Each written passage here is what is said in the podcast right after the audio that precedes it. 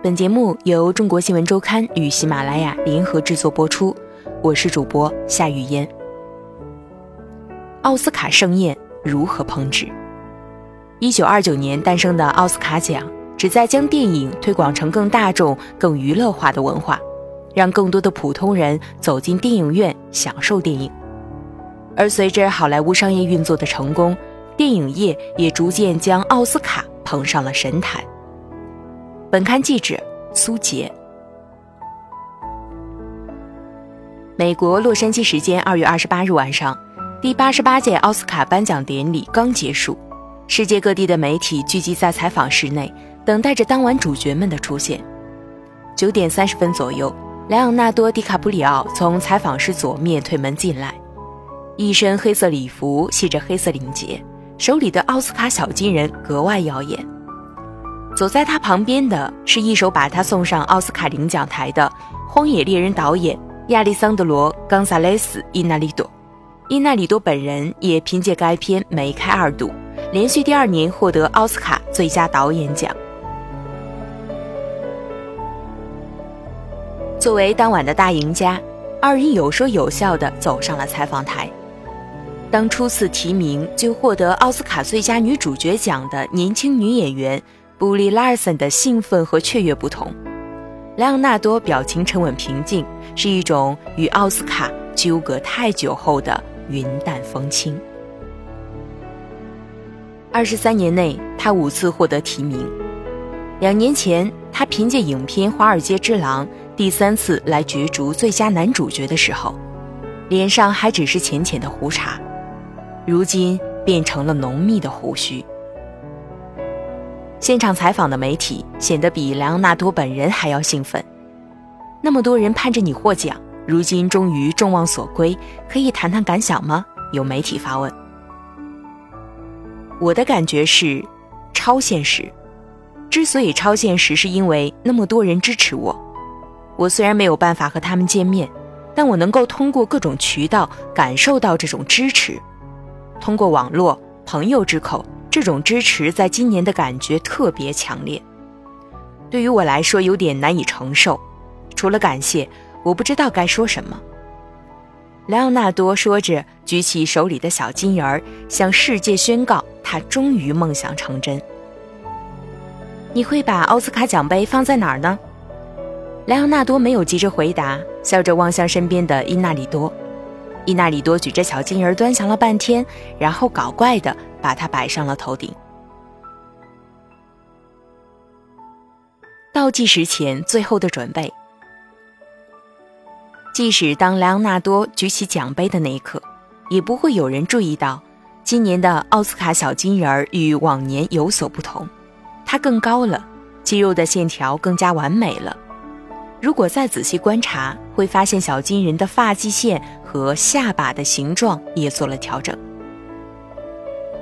几个月前，纽约市的两家设计公司接到任务，开始了对小金人的改造。今年的主题是复古，我们试图让小金人的风格看起来更像1929年它诞生时候的样子。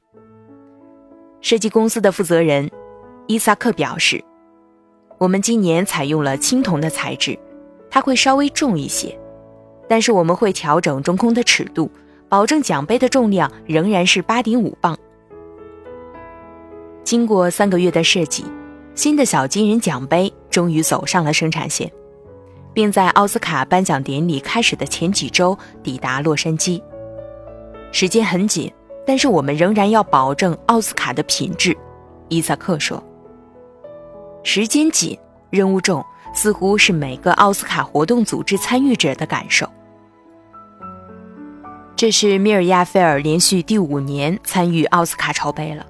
从去年十二月开始，米尔亚就和公司同事进驻了比佛利山庄，进入奥斯卡颁奖典礼的倒计时准备工作中。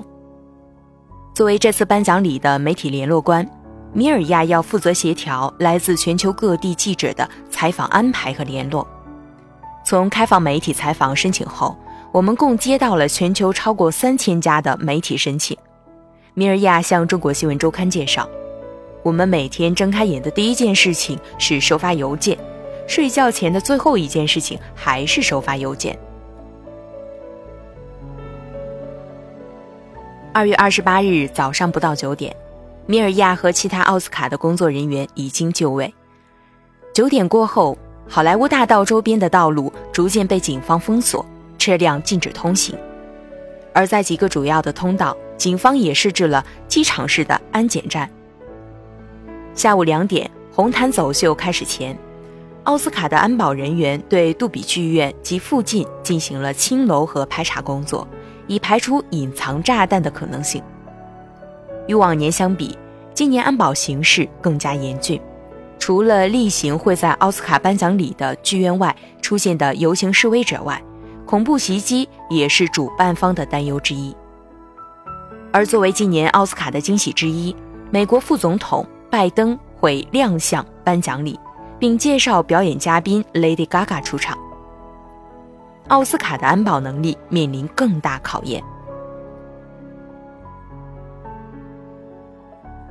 我们在任何你看得到的、看不到的地方都安排了警力，一切为确保活动顺利进行。奥斯卡现场的安保人员弗里斯特对中国新闻周刊表示。与此同时，另一群人也是忙得不可开交。厨师沃尔夫甘·帕克。忙于为奥斯卡颁奖典礼后的晚宴做最后的准备。今年的菜单上有缅因龙虾、亚特兰大大眼金枪鱼、黑松露鸡肉派以及各种时令风味和创意甜点。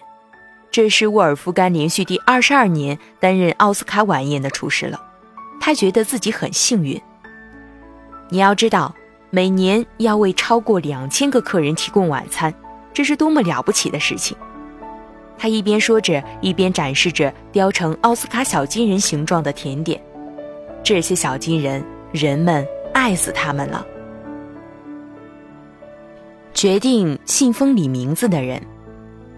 晚上五点半，杜比剧院灯光亮起，嘉宾们陆续结束红毯走秀和采访，剧院的席位渐次坐满，音乐响起，颁奖礼开始了。第一个奖项是最佳原创剧本奖，颁奖嘉宾查理兹·塞隆晃动着手里的金色信封，红色的绸带封在信封口。获奖的会是谁呢？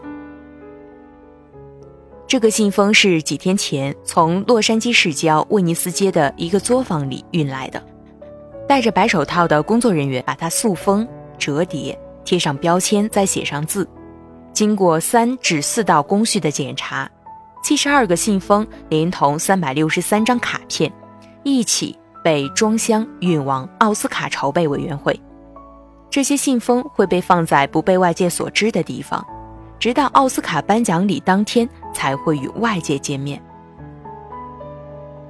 整个的制作过程基本都是手工完成，虽然原材料是从德国进口的，但我们仍然称得上是好莱坞制作。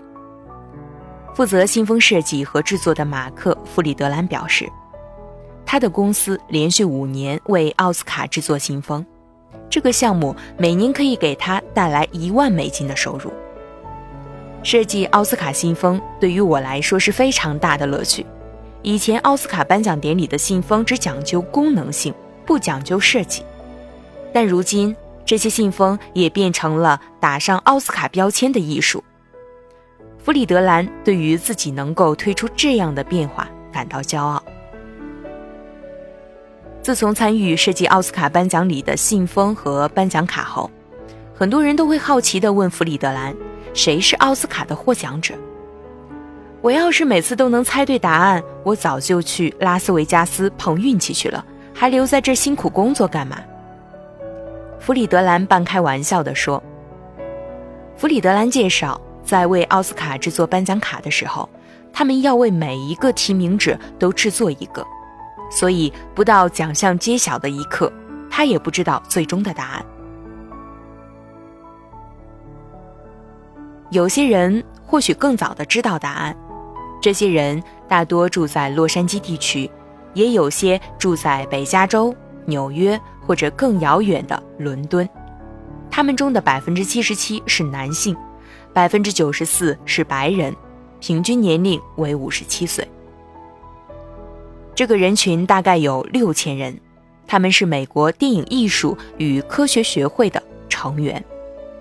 这个学会坐落在洛杉矶威尔夏大道一座玻璃墙面的大楼里。要想成为会员，必须获得学会的邀请。根据一般的流程，首先要有两名现任会员联合发出邀请，随后学会委员会会对会员资格进行审核和讨论，通过审核的人才可成为会员。一旦审核通过，变为终身会员。这些人决定着奥斯卡提名影片命运。据我所知，美国电影艺术与科学学会的会员中，很大一部分是婴儿潮年代的。他们在嬉皮士文化中浸淫长大，知识广博，并且崇尚自由主义。他们的电影观是受法国导演戈达尔这样的人影响而建立的。他们会投票选择《沉默的羔羊》为最佳影片，也会欣赏《卧虎藏龙》这样风格的影片。当然。他们也是绝对的统一体，不同的分支有各自青睐的电影。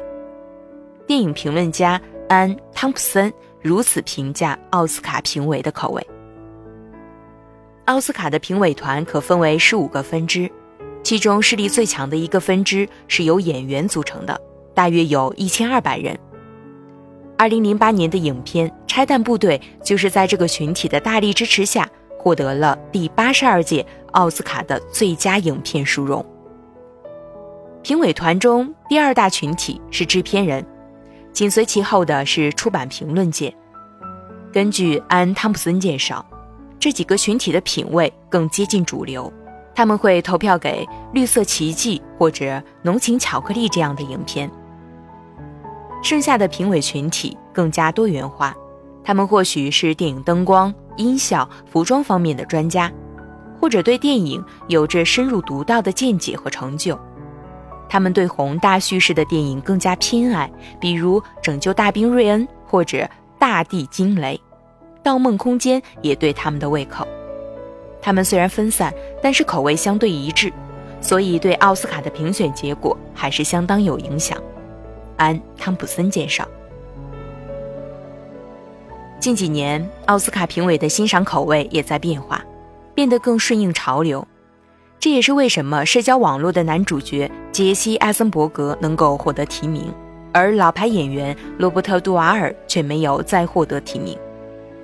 电影评论家盖伊·洛基评论道：“但总体来讲，我们还是可以猜测到什么风格的电影和表演最对奥斯卡评委的口味。”尽管美国电影艺术与科学学会也有打算融入更多的新鲜血液，但六千个左右的会员名额是目前的基本限额，短期内不会发生改变。